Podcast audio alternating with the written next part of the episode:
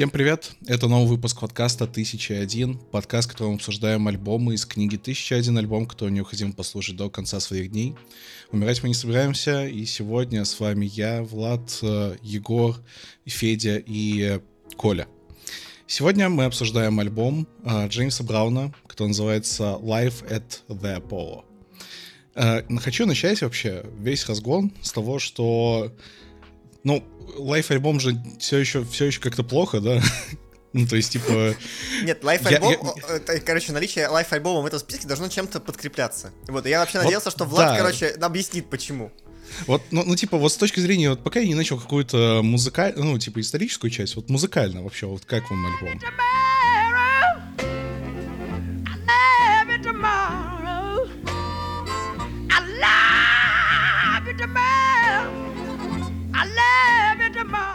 Ну, это, это, это интересно. Я интересно вкладываю только одну в целом песню, которая идет 10 минут, потому что это, это, это, это прикольно. Всего, да? Да, да, да. Нет, а, попури да, следующая, попури там, есть, там еще мидли есть, да. Но а, вот, я, вот, эти два, вот эти две работы, где 10-минутно, где угу. кричат девчонки, это прикольно. То есть это достаточно необычно и интересно. Достаточно ли это интересно, чтобы попасть в книгу «Тысяча один альбом»? Прям прям не знаю. Ну вот да, вопрос. Ну, мне, короче, вот эти девчонки меня выбили вообще. Типа, я просто говорил вот эти крики живые, что а я такой, что там вообще происходило? У, у парня вокал, вот, когда он срывается в крик, он, ну, такой довольно, не то чтобы уже приятный становится, я бы даже сказал, раздражительный. И это mm-hmm. тоже сбивало в какой-то момент с концентрацией okay. на прослушивании этого альбома. Окей, okay. а ты знаешь, э, вы, вы узнали вообще этого человека, Джеймса Брауна? Нет, нет. А, если я... Нет, ну, кто это? Кто это, Влад? Расскажи нам. Да, бля, я серьезно спрашиваю, что ты нам, нам же так интересно, кто это такой. Давай, расскажи. Ну иди нахуй, все. А, слушай, по-моему, это тот чел, типа. короче. По-моему, это тот чел, который пел этот э, э, I feel you. I feel good, да. I feel nice. A sugar and spice. Э, да, раз. Два, два это uh, This is a man's world. Вот эту а, песню, если вы помните. Это тоже, я, кстати, почему, почему мы слушаем не, не эти альбомы? Вот а у вот меня это. вообще большой вопрос вообще, был. Я, я хотел отложить эту мысль, да, но раз уж мы коснулись, да, раз Влад уже упомянул пару песен, я просто послушал этот альбом, и я такой, ну что-то вообще непонятно, зачем я это послушал, вот искренне. И я пошел, открыл его страничку и начал слушать его треки с разных альбомов. И такой, да господи, тут куча великолепной музыки, абсолютно. Он же так круто все делает. Почему мы слушаем это? Вот реально, все, все мои вопросы, которые я хочу задать э, ну, автору книги, это сводится к тому, что почему ты выбрал этот альбом, и мне все еще до конца непонятно. Uh, ладно, значит, просто, просто погрузимся в исторический контекст. Uh, Джеймс Браун, также известный как uh, крестный отец Соло, потом, блин, с этим вступая история, он, короче, не мог выбить титул короля Соло, хотя все его признавали. Типа, ему сказали, что, типа, нет, ну, типа, он проиграл эту битву, и поэтому... Блять, я второй! Я второй! А, а проиграл он ее кому, подожди, тогда, получается... Ох, я могу назвать имя, но, скорее всего, вам ничего не даст. Я сейчас даже... Серьезно? Настолько? Ну, то есть, типа, не, типа, это, это, не, не, Король не соула. Это не настолько no name, то есть, типа, это известный человек, но просто боюсь, что с нашим знанием соула как жанра это нам ничего не даст. Вот. Э, поэтому Какой кошмар, я не стал королем пресного говна. А, вообще обидно. Да, я еще не согласен, что это пресно, да. Это, это достаточно стильную музыку играет. Крестный отец э, Соло, э, основатель э, родоначальник фанка, полуоснователь родоначальник хип-хопа и рэпа. Все это вместе в одной песне. Короче, это прям легенда музыки. Когда основали зал славы рок-н-ролла, то он был один из десяти первых людей, кто попал в него. Ну, то есть, типа, человек пипец какой уважаемый. Все круто. И много вопросов вообще, почему реально получился этот альбом. Но у него есть такая маленькая историческая причина, которую я озвучу, но мне все кажется, что это не особо важна. Значит, родился он у нас в 33 году, в 1933 году в Южной Каролине.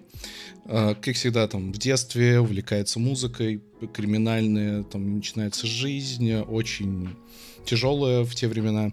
Мне нравится, 16... короче, как увлечение музыкой так плавно переросло в криминальную жизнь. Знаешь, это какой-то, ну то есть, я не не хочу как-то в стереотип э, это бить. Я но... играл на гитаре, у меня порвались струны, поэтому я начал воровать струны.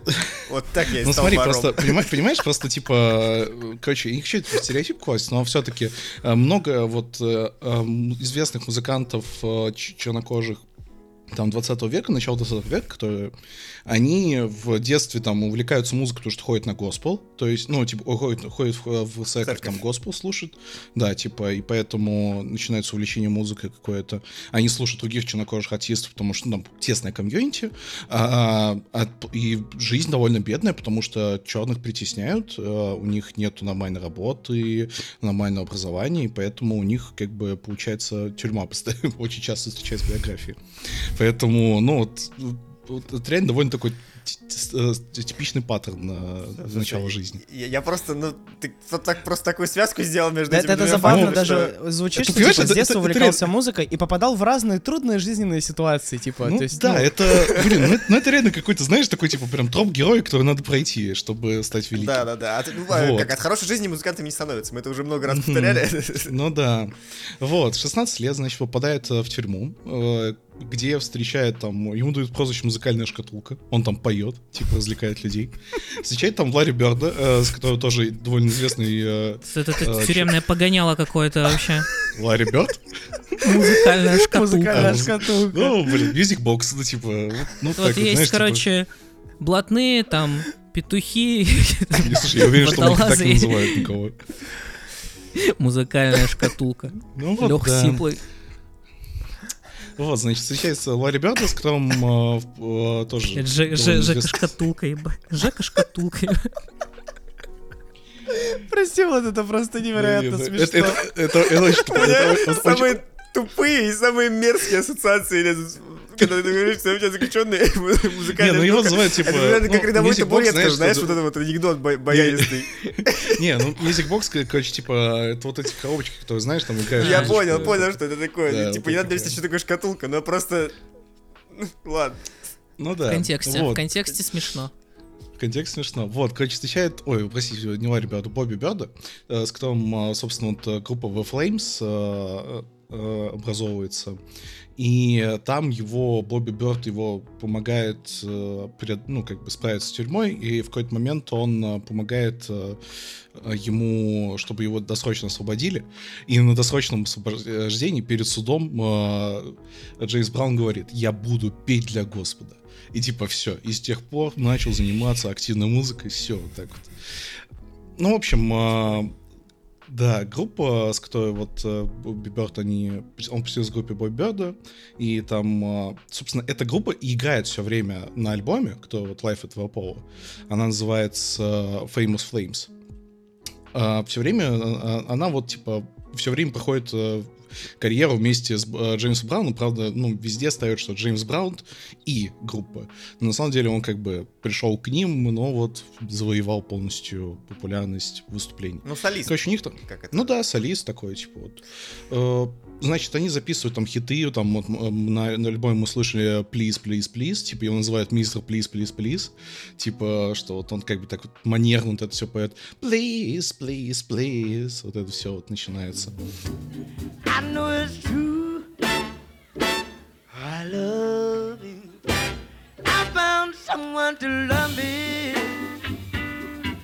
Вот, значит, хиты выпускаются на радио и играют в местах, где можно играть. Л- лишение свободы.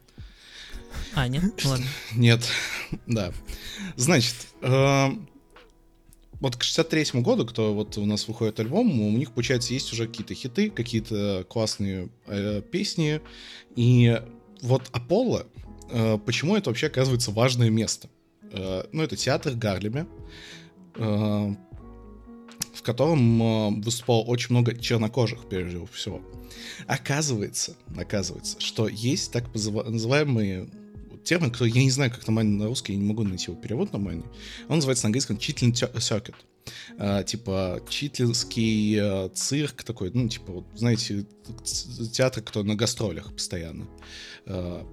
И типа читлинг, потому что происходит название пищи для души, там вареные свиные кишки, вообще что-то непонятное. Э, но это место, короче, обозначает места, где выступают только чернокожие, потому что туда не ходят белые люди. И вот Аполло — это одно из этих таких мест, где прям великие э, э, темнокожие группы выступали. И есть даже типа такой вот челлендж, что если ты выступишь в четырех таких местах, то ты, значит, э, прям вообще гений. Прям вот все. Ты э, великий артист. Это как там... Кастовая система такая получается. Ну, Ты выступал ти... на четырех культовых площадках, заработал четыре значка, у тебя апгрейдится ну, до одного да. большого следующего. Ну, типа, да, то есть это, это такая странная вещь. Э, то есть это там э, Регал в Чикаго, Ховард в Вашингтоне, в э, там Аптаун, э, ну это все театры, либо большие клубы, и вот Аполло в Нью-Йорке. То есть вот как раз и, и Аполло такая тоже одна из четырех культовых мест. И поэтому, вот как, как пишут Rolling Stones, что это одно из многих тех э, записей, которые сохранилось, которые подтверждают, что как вообще звучали записи на таких, в таких местах, как вообще все происходило, и поэтому оно важно с такой исторической точки зрения. И вот теперь, когда вы знаете какой-то исторический контекст э, этого человека, что... А, по поводу фанка. Он после того, как вот этот альбом выйдет, у него запишется первая песня, где он речитативом. Просто так вот, знаете, ну, вот здесь у него помещаются некоторые такие места, называется песня Cold Way.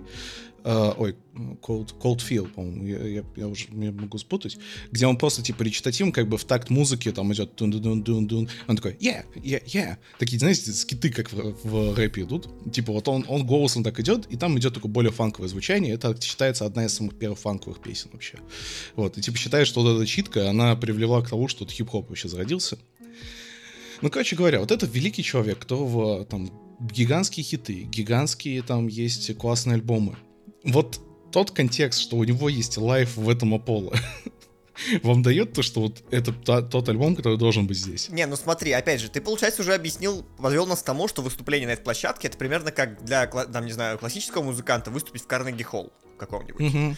Uh, ну, тогда, получается, это культовая площадка. Здесь вот важно было выступить именно здесь. Или как, э, не знаю, выступление в программе Unplugged. Там же много кто из артистов приходили современных, потом позже, позже, позже на MTV туда выступать и часть этих альбомов тоже стали культовыми. Поэтому, если мы рассматриваем это выступление просто как такую отметку в истории музыканта, что вот он здесь побывал, ну, тогда ну, это да. в целом можно объяснить, э, как-то нахождение этого альбома в списке. С другой стороны, наверное, было бы, может быть, приятнее послушать их ребят в студии, э, ну, в каком-то первозданном виде.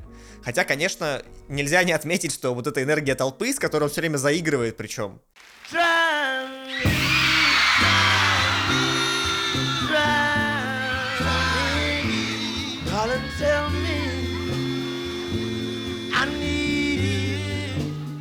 Вот эти вот женщины да, кричащие, это... вот это вот, когда он выходит в начале конференции, ну, объявляет список атмосфера песен. крутая, крутая это круто. атмосфера, да. да, да. Это не, нет, не. Но, не знаю, мне кажется, аргумент, типа, крутая площадка, значит, альбом должен быть в списке, это слабый аргумент, потому что много кто выступает много где, вот, и на, на том же, в этом же Аполло выступало много разных музыкантов. Э, так, а вот тут вот, вот отсюда рождается простая мысль, мне кажется, что, ну, отсюда, мне кажется, можно сделать однозначный вывод о том, что это альбом не про музыканта, да, то есть не столько про музыканта, сколько про, там, момент, контекст, вот эту историческую, как бы, точку и место, ну, а дальше, вот смотрите, у вас есть, условно, N концертов в Аполло. Ну, на самом деле, можно выбрать какой-то, Потому что ну, да, да, заинтересованный да. человек выберет, и вот, Но... ну, выбрали какой-то. Ну, выбрали, например, Джеймса Брауна, да? Да, он самый, самый, самый лучший. Может быть, он олицетворяет вот, типа, атмосферу 60-х а, э, в Аполло. Вот, это, я, это Джеймс Браун. Я просто вот сейчас открыл даже ради прикола список, типа, как это написано, Notable Performances. И в целом ну, кого там мы, это уже слушали, Майлз джаза. Дэвис, вот, типа, например, опять же, это, тоже, мы это, его тоже уже слушали, и мне кажется, его лайф тоже вполне можно было включать, потому что этот, я, по-моему, как-то раз уже высказывал этот тейк, что джаз-музыка в лайве звучит прикольнее, чем в студии. Mm-hmm. Вот. Mm-hmm. Стэн Гетц, которого мы тоже, кстати, слушали. Но у Стэна Гетца у него более такая приземленная музыка в плане джаза. Слушай, там э, почти все знаковые э, джазовые и соловые исполнители все там побывали. То есть там я прям вижу Дюк Эллингтон, Элла Фиджеральдс, Аретта Франклин. Там да. просто вот так вот идешь, идешь, идешь. Биби Кинг. Биби Кинг, типа блюз, король блюза вообще, типа, то есть там много-много людей. Короче говоря, вот мне непонятно. У меня весь второй тейк про то, что я не понимаю, почему этот, именно этот лайф здесь. Потому что у него есть, мы вот не так давно обсуждали убийство Кеннеди, убийство э, господи, Мартина Лютера Кинга в 68 году. И у Джеймса Брауна есть э, лайф в Бостоне, где, кто называется э, э, Life at Garden, по-моему. То есть, типа, лайф, он прям собрал людей в там парке, э, и играл он такую музыку, чтобы они могли отвлечься, сплотиться и не пошли никого там громить, потому что там тогда беспорядки жуткие. И власти сказали, что они не стали это вообще пресекать, потому что они понимали, что Джеймс Браун сейчас сделает для... Э, потом мэр города говорил, что Джеймс Браун сделал для Бостона больше, чем кто-либо еще в этот момент времени. Потому что он прям сплотил народ, он смог их э, как бы успокоить и показать, что мы можем бороться, все хорошо, но давайте сейчас не будем громить и убивать. И то есть, типа, с точки зрения вообще истории, контекста, это вот прям сильная такая вещь. Но почему лайф от Аполло? И поэтому вот я, я бы, наверное, хотел как-то, может, узнать, что вот вы еще, может, думаете после такой еще водной. Может быть, нам подскажут в комментариях, э, почему этот альбом может быть важен, нужен, потому что, ну, мне кажется, просто мы сейчас исчерпаем как бы какие-то реальные аргументы, то есть, ну, на самом деле можно придумать что угодно и притянуть любую мысль, да, что вот, ну, хотелось Это и Аполло, и великого музыканта, типа, два в одном, да, ну, тогда зачем, зачем столько альбомов Пола Симона, да, то есть можно было просто один убрать, добавить альбом Джейса Брауна, вот. И тут ему я досталось, просто... блин. Ну, я, я просто искренне надеюсь, что еще один альбомчик Джеймса Брауна нам попадется. Потому что, ну, я не так хорошо знаком с его творчеством. Я чувствую, что Влад знаком с этим творчеством сильно больше. Ну, или хотя бы представляет, что это за музыка. Ну, она достойна того, чтобы ее послушали, блин. Не, этот человек абсолютно заслуживает внимания, потому что, ну, придумать столько всего, изобрести... Вот есть, короче, вот всегда, вот я, кстати, понял, что есть реально два типа людей, кто когда изобретает новую музыку. Первый — это кто вот прям как вот помните, мы там Кингс обсуждали, что они перегруженную гитару добавили, типа считается это одна из первых там хард-рок исполнений. Вот. А, есть типа те, кто экспериментирует, изобретает что-то новое, а потом кто-то... А есть вторые, кто Ну, просто, просто технический типа, прогресс, по сути. Да, типа, а вторые, типа, те, кто дают Доводит это в массу, то есть, типа... До, до совершенства. Да, то есть, типа, Джеймс Браун, он не изобретатель соло. Ну, то есть, типа, это, это абсолютно ясно. А, он тот, кто популяризировал его в массы. Он а, вот с фанком, он его реально начал популяризировать, то есть, типа, он как бы в какой-то момент ушел, когда там начал греметь диско, он делал фанк. То есть, типа, в какой-то момент сдал, сказал, ладно, будет диско, типа, пофиг.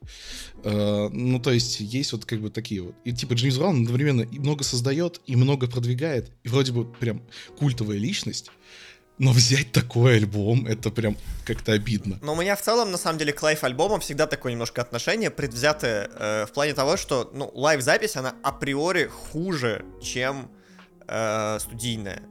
Потому что у тебя есть какие-то внешние факторы, у тебя мог, может быть ошибка записи. Причем это 60-е года. Тогда еще тоже оборудование было не самое совершенное, чтобы записывать прям в полевых условиях, мне кажется. Uh, и, наверное, для каких-то лайф-альбомов, которые вот там как-то мне попадались, и которые я когда-либо слушал, из которых я вот когда-либо добавлял себе песни в плейлисты, uh, я могу выделить там несколько критериев, по которым я считаю, что лайф, он уникален. Это сет-лист, когда, например, uh, человек, музыкант, артист поет не только там свои песни, но еще и каверы, которые ты просто нигде не найдешь в записи, ну, потому что авторские права. Второе, это какой-то набор музыкантов. То есть, когда там, условно, выступление с симфоническим оркестром. Как Металлика, например, с симфоническим оркестром э, записывалась mm-hmm. в лайве. Хотя, конечно, можно тоже в студию оркестр притащить и ничуть У не потеряется. крутой live есть. Вот. Ну, в общем, э, здесь как-то я пока этого не, не, не прочувствовал. То есть, например, условно, мы слушали еще же live-альбом The Who в самом-самом-самом начале. Mm-hmm. И там же тоже ну, ничего особо интересного не было. Там был просто какой-то знаковый тур, в рамках которого они эти концерты сыграли. И там была пара песен буквально, которые просто было написано не ими, которые они исполняли. И, и это, в, в этом была их уникальность этого альбома, например. Ну, да, вот, типа, я вот могу из такого знаковых реально live ов, кто-то вот не говорил, это у Pink Floyd The Wall, но там это театральное представление, что надо смотреть, а, а не слушать. Лайф от Помпеи, да, кстати, тоже. Вот когда это тоже еще снимается в какой-нибудь локации еще прикольной. Ну, то есть, снимается, опять же, 60-й год, наверное, снять это еще, ну, не, можно уже снять, но... Ну, ну, я, короче, скажу, что для зрителей, если вот э, попробуйте послушать, во-первых, Джеймс Браун классный, э, как певец, э, он, конечно, больше кричит иногда, но это прикольно. Вот, но, честно, мне нравится, что энергетика классная, все супер. Э, я нашел э, как раз Life от Вапола, но 68 года, то есть он приезжал еще, еще несколько раз там выступал, и, блин, там такая дикая атмосфера, там те же крики остались, там прям вот все то же самое, прям это заснято, и там прям какая-то бешеная энергетика.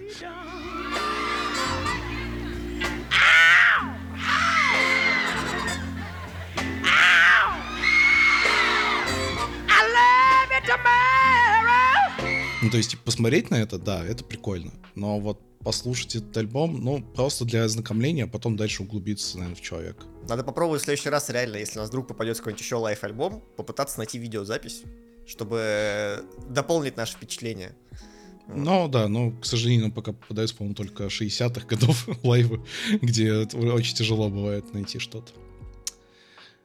В общем, э, альбом получился неоднозначным. История у него про эти читлингские дорож... дорожные цирки, не знаю, как трупы. Э, это прикольно, но пока мы не нашли свои полноценные изюминки, но, может, вы нам подскажете.